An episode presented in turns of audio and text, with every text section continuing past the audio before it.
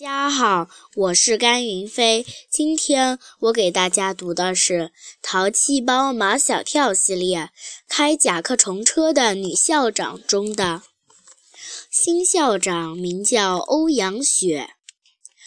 秦老师常常叹气，他教的这个班最让他伤脑筋的四个学生是马小跳、唐飞、毛超和张达。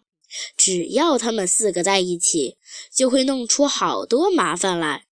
同年级有四个班，如果把他们分散到四个班去，兴许对他、对这个班、对他们四个都有好处。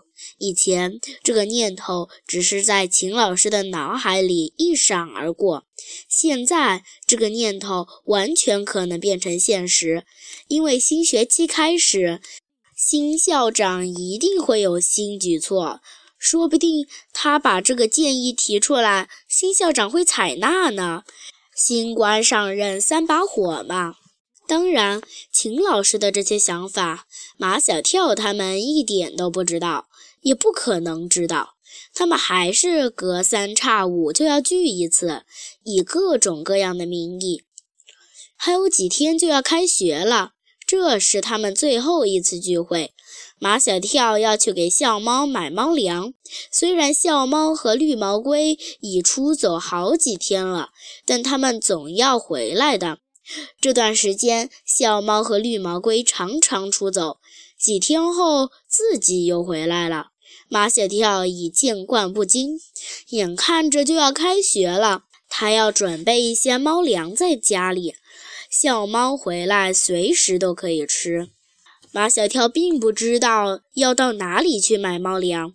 笑猫是杜真子的猫，以前都是杜真子给笑猫买猫粮。你们说我们上哪里买？有一个人知道，我们把他叫上一块儿去。都知道唐飞说的这个人是杜真子，马小跳更是心知肚明，但他偏说。我知道你说的这个人是裴帆哥哥。好，我们去宠物医院。宠物医院和杜真子的家是两个方向。马小跳带头往宠物医院走，唐飞气得肚子一鼓一鼓的。毛超和张达捂着嘴偷着乐。才走了一半的路，便见路边有一家宠物商店。我们进去吧，那里面肯定有猫粮。宠物商店里的商品琳琅满目，都是分专卖区的。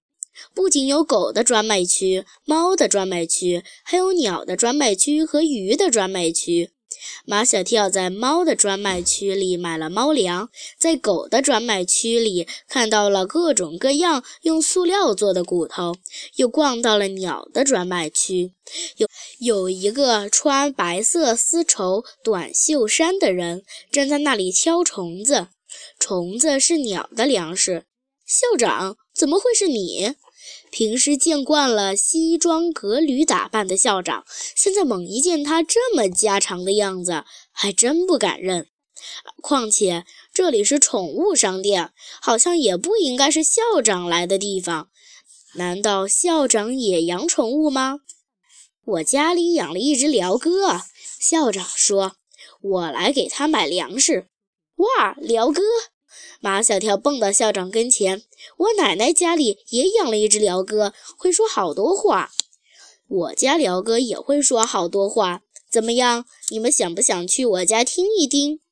校长，你真的邀请我们去你家？他们不敢相信，一个堂堂校长会邀请几个孩子，而且啊还是学校出了名的几个调皮蛋去家里玩。为什么我就不能邀请你们？校长把买好的虫子包起来，我们走吧。校长的家在一幢三层的楼房里，楼房很旧，但环境很好，四周的绿树成荫，茂密的枝叶一直伸到二楼、三楼的窗口。欢迎，欢迎，热烈欢迎！正像婴孩一样清脆娇嫩的声音来自二楼的一个窗口。听见没有？这就是我们家的辽哥在向你们致欢迎词。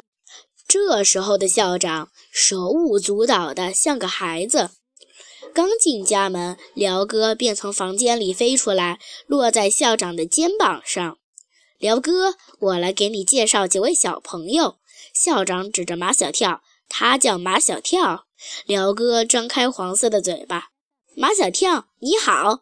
每个字音都不含糊，字正腔圆。唐飞你好，张达你好，毛超你好。和辽哥玩了一会儿，校长端了一盘葡萄请他们吃。马小跳挑了一颗最大的葡萄给校长，校长你也吃。我不吃，怕酸。我看你们吃。校长就这么看着他们，仿佛看不够似的。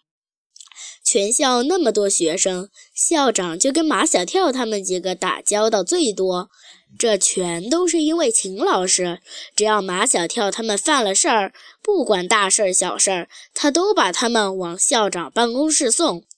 其实校长对秦老师的这种做法也不满，无奈秦老师是学校资格最高的老师，校长也得尊重他呀。对于这几个老是给秦老师惹麻烦的孩子，跟他们接触了几次以后，校长渐渐发现这几个孩子很有意思。他们调皮捣蛋，但是诚实、善良、正义感又在他们身上有充分的表现。他们的学习成绩并不优秀，但是想象力和应变力却是一流的。他们身上好像有一股磁力，吸引着校长去了解孩子、研究孩子。现在刚有点眉目，可又到了退休的年龄。唉，晚了，校长就这么离开学校，是心有遗憾的。如果再让他干几年，他一定会把工作的重心从抓学生的学习成绩上，转移到对学生的性情培养上。马小跳见校长心事重重的，突然想起新学期开始，校长就不是他们的校长了。马小跳，你怎么不吃了？校长，你为什么不当我们的校长了？我年龄到了，该退休了。如果我们喜欢你，你也要退休吗？校长的眼睛潮乎乎的，不知道怎么回答这个问题。新来的欧阳雪校长，你们也会喜欢他的。这个欧校长不是欧校长，是欧阳校长。校长纠正道：“这位校长姓欧阳，姓两个字，这叫复姓。”校长说：“除了欧阳，复姓还有公孙、慕容、东方、上官。”欧阳校长是女的还是男的？当然是女的，唐飞说：“只有女的的名字才会叫雪，你说是不是，校长？”校长说：“不见得只有女的名字才叫雪，男的名字中也有叫雪的。不过新来的校长确实是女校长。”从校长家里出来，一路上的话题都是关于新来的女校长的，关于她的年龄，关于她的样子。关于他的性格，谢谢大家。